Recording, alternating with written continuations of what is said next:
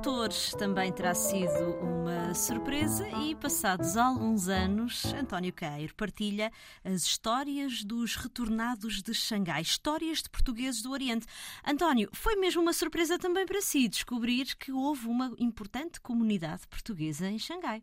Sem dúvida, quando cheguei à China em janeiro de 1991, não conhecia quase nada da China e entre as muitas coisas que não conhecia é que tinha havido uma, uma comunidade portuguesa em Xangai, não apenas alguns portugueses, mas uma grande comunidade e que durante cerca de um século foi mesmo uma das maiores comunidades estrangeiras da, da grande metrópole chinesa e que foi, nos anos 20 e 30, uma das uh, cidades mais cosmopolitas do mundo, comparável a, a, a Paris, Londres, Nova York, enfim, e isso foi, e, mas uh, sabia, descobri que tinha existido essa comunidade, existiu durante cerca de 100 anos, que é uma, uma coisa invulgar, uma experiência, pode-se pode-se conhecer os primeiros habitantes portugueses de Xangai e saber quem, quem foram os últimos, é cerca, dura cerca de um século, e e à medida que o tempo ia passando e que eu uh, ia ouvindo mais pessoas descendentes daqueles portugueses, estamos a falar de alguns milhares de portugueses uhum. ao longo de um século que viveram,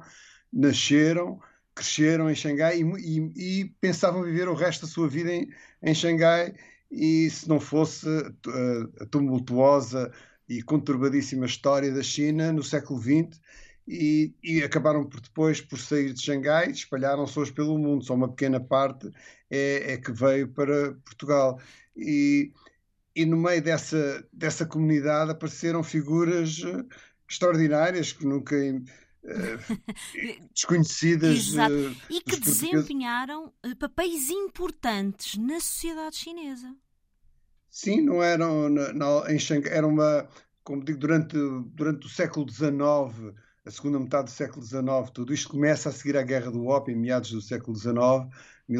Em 1850 havia já uh, cerca de 150 estrangeiros, já havia cinco portugueses, dois deles tipógrafos, que era um ofício que no Extremo Oriente, em particular na China, era dominado por portugueses. Aprendiam o ofício em Macau uhum. e depois uh, irradiaram, primeiro para Hong Kong e depois Xangai e todos os outros portos uh, chineses, mas desde o início foram dos primeiros estrangeiros a, a estabelecer-se em Xangai, foram os portugueses, lá criaram raízes, é, nunca eram empregados.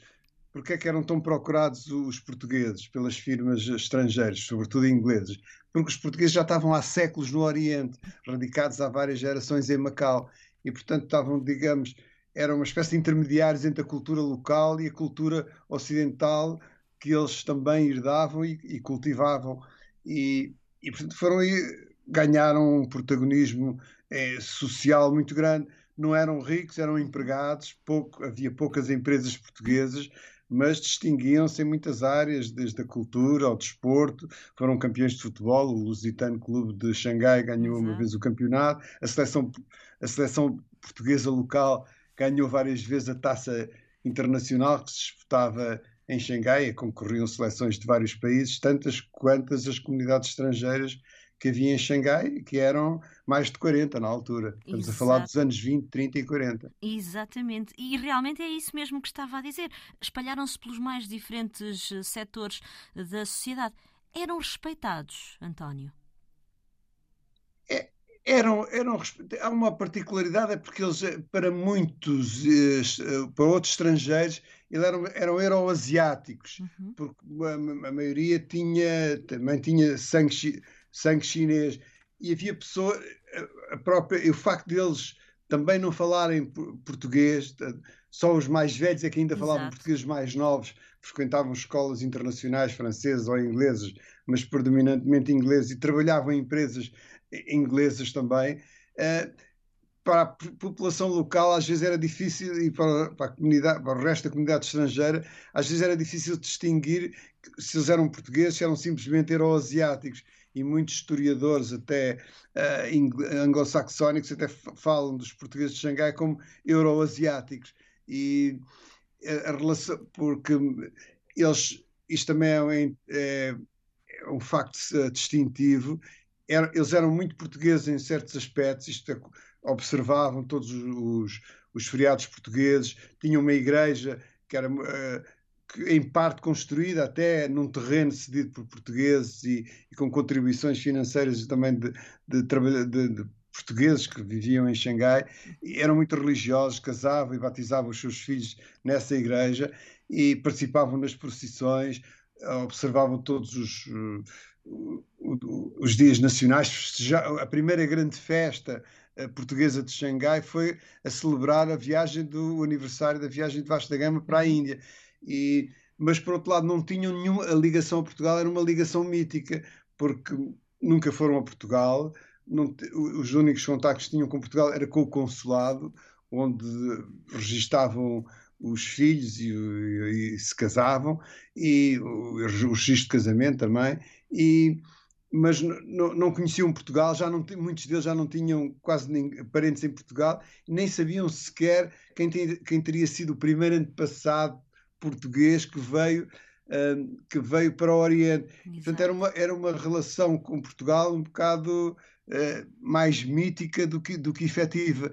Daí que, quando, uh, a seguir à Guerra Civil e o triunfo do Partido Comunista Chinês, que provocou a debandada geral de, de quase todas as empresas estrangeiras e com, e com, o desaparecimento das empresas estrangeiras desapareceram também os postos de trabalho que, onde os portugueses uh, trabalhavam, não é? os empregos de muitos portugueses, portanto também acabaram todos por sair e muito poucos regressaram a Portugal porque não podiam, não há, para eles não, há, não seria um regresso porque já não tinham cá ninguém, a esmagadora maioria Exato ficaram em, em, Macau, onde foram bem, bem acolhidos, tinham campo, eram, eram tratados como refugiados, mas a partir daí imigraram para a Austrália, para o Canadá, para o Brasil, para os Estados Unidos. Exato. Alguns vieram mesmo para Portugal e foi um choque. Sim, exatamente. Esses, esses testemunhos de viva voz que ainda pude recolher, de pessoas na altura eram, eram crianças, 7 anos, 6 anos, 8 anos, que vieram nos anos 40, 40 no final dos anos 40, e, eram pessoas que tinham, eram crianças, mas tinham nascido numa cidade altamente cosmopolita, onde viu os filmes do Walt Disney, ou viu Frank Sinatra, uh, com, era uma cidade com centenas de salões de baile, os bailes eram uma grande paixão uh, na altura em Xangai, falava-se várias línguas, havia pessoas todas, uh, uma cidade altamente colorida, humanamente e fisicamente, e quando chegaram a Portugal, além de não falarem português, encontraram uma sociedade eh, para eles cinzenta, onde havia muita gente vestida de preto. Muitos chegaram na altura quase do Natal, não havia iluminações de Natal, era tudo muito escuro. Isso, além da mentalidade também, eh, ver assim mulheres uh, salto alto, batom, a fumarem na rua, que era a vida cosmopolita de Xangai, mas na, na Lisboa do final dos anos 40, princípio dos anos 50, isso era, era uma raridade, não é? Exato, exato. Um, várias histórias, aquelas que, que António Queiro partilha neste livro, como por exemplo a de Noeli Maria Machado, que havia de ficar para a história, conhecida como a China Machado. Quer contar-nos essa história, António? Sim, essa é uma, é uma das figuras mais surpreendentes. Ela ficou, uh, ficou conhecida como China Machado, foi o nome que ela adotou já no final dos anos 50. É uma portuguesa nascida, criada eh, em Macau, batizada em Macau, em Xangai, perdão. O pai, o pai de origem uh, portuguesa, mas já nascido também em Xangai, e a mãe com raízes em Goa, e, e que saiu viveu lá ainda a invasão japonesa, 37, depois emigrou, a família saiu, isso foi o primeiro êxodo dessa comunidade portuguesa, foi a seguir à, à, à, invasão japonesa de 1937, alguns depois regressaram, mas outros saíram e não, e não, e não voltaram mais, foi o caso da família de China, Noeli de Souza, mas ela adotou o nome depois de China Machado, e que, e que se tornou... Uh, teve em vários, eh, passou por vários países. Esse nome China Machado, ela adotou esse nome quando passou eh, na, na América Latina, porque eram como tratavam as raparigas, as índias, de maneira um bocado desprezível, chamavam de chinitas, e ela, eh, por solidariedade e por e por empatia, digamos, adotou o nome China, que ela se também aplicava, visto que ela vinha da China também, e que foi a primeira grande uh, supermodelo, ou top model, como, diz, como, também se diz, a brilhar nas passerelles internacionais, porque era uma pessoa exótica e foi o, e foi capa de revistas famosas Exato. e até aos, até foi sempre uma figura e acaba por ser destacada. A Time fez em tempos um, um sobre as 100 mulheres. exatamente, as 100 mulheres dos últimos 100 anos. 100 anos, e ela é escolhida por uma delas porque redefiniu a ideia de beleza, porque a beleza, isso é, isso é, é engraçado, porque ela conta que no tempo dela, quando ela era jovem, o ideal de beleza era a Gardner, e ela, ela e outras como ela, com eh, de ascendência muito híbrida, de confluência de várias, de várias geografias e era uma pessoa demasiado exótica e não se sentia de maneira nenhuma bonitas, mas todo esse padrão de beleza ou essa ideia de beleza modificou-se foi ela que encarnou essa redefinição da beleza, digamos assim. E é uma, é uma portuguesa de. É uma, é uma das portuguesas de Xangai. Exato. Eh, quem uh, percorre ou já percorreu a Avenida da República já ter, certamente terá dado conta de uma loja com o nome de Casa Xangai. Pois bem, não se trata apenas uh, de um nome e a, história de, de, desta família também é contada por António aqui neste livro. Quer partilhar, António? Sim, essa Casa Xangai chama a atenção, como chama a atenção de qualquer pessoa. Uh, está ali no, ao lado de uma pastelaria também muito famosa histórica e tem aquele nome. Eu fui lá no meio desta investigação, acabei por como é que nasceu este nome. A, loja está há três gerações eh, na posse da, eh, é propriedade da mesma família, é especializada em, em chuvais para crianças e já não já não se, ninguém não sabem quem foram os antigos quem foram os primeiros porque a loja foi fundada nos anos 40 uhum. e provavelmente terão sido ou, ou, portugueses retornados de Xangai ou mesmo, ou mesmo chineses, porque é, uni, o único vestígio que resta da, da primitivas dos fundadores é uma, uma, pequena brochura do tamanho de um maço de tabaco que, entre, que, eh, que entregavam aos, clientes, aos clientes e que era uma homenagem à, à mulher do então presidente chinês, Chiang Kai-shek, era a Madame uh, Song Mei-lin, uhum. e e que era uma pequena brochura a elogiá-la e, davam aos clientes mais fiéis da, da loja. E houve um, um desses clientes ofereceu à atual proprietária um exemplar dessa, dessa brochura. A loja seria interessante saber quem foram de facto os fundadores daquela loja, mas vem, tem a ver com Xangai e há essa, essa indicação, digamos, essa relíquia de que eram pessoas ligadas uh, ou admiradores do, do Chiang Kai-shek, uhum.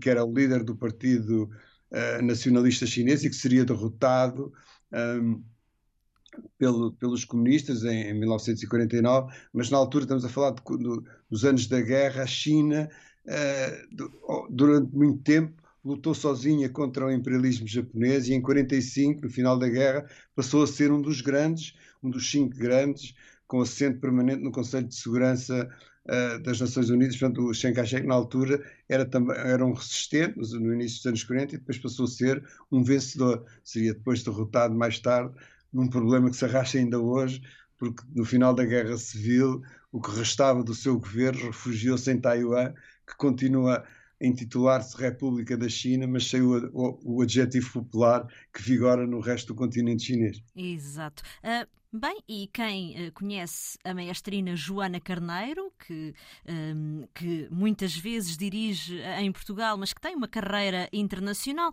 provavelmente saberá que é uma das filhas de Roberto Carneiro, ex-ministro da Educação. O que provavelmente descobrirá neste livro é que a música já circula nas veias desta família há muito tempo. Sim, isso é, uma, é de facto uma, uma, será uma revelação para muita gente, como foi como foi para mim descobrir que o Arte Carneiro não só foi um dos hoje é reconhecidamente um dos pioneiros do jazz em Portugal, participou naquela histórica jam session num café que já era hoje no, no Chave que existia no Recio, que era um super café com vários andares, salão de chá, restaurante, etc. E em fevereiro de 1948 ele foi uma das grandes figuras dessa jam session, que precedeu a fundação até do próprio Hot Club de Portugal, um dos mais antigos clubes de jazz uh, da Europa. Mas o, o Art Carneiro, antes disso, tinha tido uma, uma grande carreira musical em, em Xangai, em Macau, Hong Kong, tocou em vários pontos da Europa e era um filho um, nascido, criado e, e, começou a carreira musical em Xangai. O avô, neste caso bisavô do, do ex-ministro Roberto Carneiro e trisavô da mestrina uh, Joana Carneiro, tinha ido com, era um militar, um segundo sargento de, do distrito de Coimbra que foi no século XIX para cumprir o serviço militar destacado para Macau. Uh, teve dois filhos lá, voltou para Portugal, mas os filhos e, e, que ficaram lá, um deles emigrou para, para Xangai, porque Macau era muito pequeno e Xangai estava, estava a transformar-se num dos maiores eh, centros, de, dos maiores portos da, da Ásia, toda a Ásia Oriental e o, e, o, e o, motor do crescimento económico e modernização da China. Não havia família de Macau que não tivesse uh, um parente em, em Xangai e foi para lá e lá nasceu o, o, Arte Carneiro, era o mais velho, eram quatro ou cinco irmãos, todos sabiam música, ele próprio, ele estudou no ele, o pai queria que ele fosse o pai da Arte Carneiro, Artur Carneiro, o, o avô da maestrina Joana Carneiro, queria que ele fosse estudasse engenharia, ele estudou com um bocado a contragosto, mas, mas frequentava também o conservatório, uh, o, o, instrumento de, de eleição dele era o violino, mas depois tocou e acabou por se valorizar até com, com, uh, com, o clarinete, mas tocava também piano e muito, mais de uma dezena de instrumentos, segundo me contou depois o filho, e, e muito cedo ingressou numa, numa orquestra mítica de, de, Xangai, que era a Whitney Smith Orchestra, que era uma era um baterista dinamarquês imigrado na Califórnia, na altura ainda não se falava em globalização, mas já é tudo bastante global, e que foi para a China no início dos anos 20 e que, segundo a Pearl Buck, uma americana também muito ligada à China, escritora. foi essa orquestra que ensinou os chineses a dançarem. E, e o Arte Carneiro começou a carreira aí, depois fez a, fez a sua própria orquestra. A seguir à ocupação japonesa, 37, vai, uh, como muitos portugueses, centenas deles, de Xangai, foram foram para Hong Kong e Macau. No caso dele, foi para Hong Kong, onde foi contratado pelo Peninsula Hotel eh, para tocar lá, que ainda hoje é um dos hotéis mais famosos do Extremo Oriente. E depois, enfim. E depois, e depois uh, os e... nossos ouvintes têm de ler o livro para saber, porque a aventura uh, continua e há muito mais histórias para conhecer neste livro de António Queiro, Os Retornados de Xangai, Histórias de Portugueses do Oriente. A edição é da Tinta da China. Obrigada, António, por ter estado connosco. Boas leituras. Muito obrigado.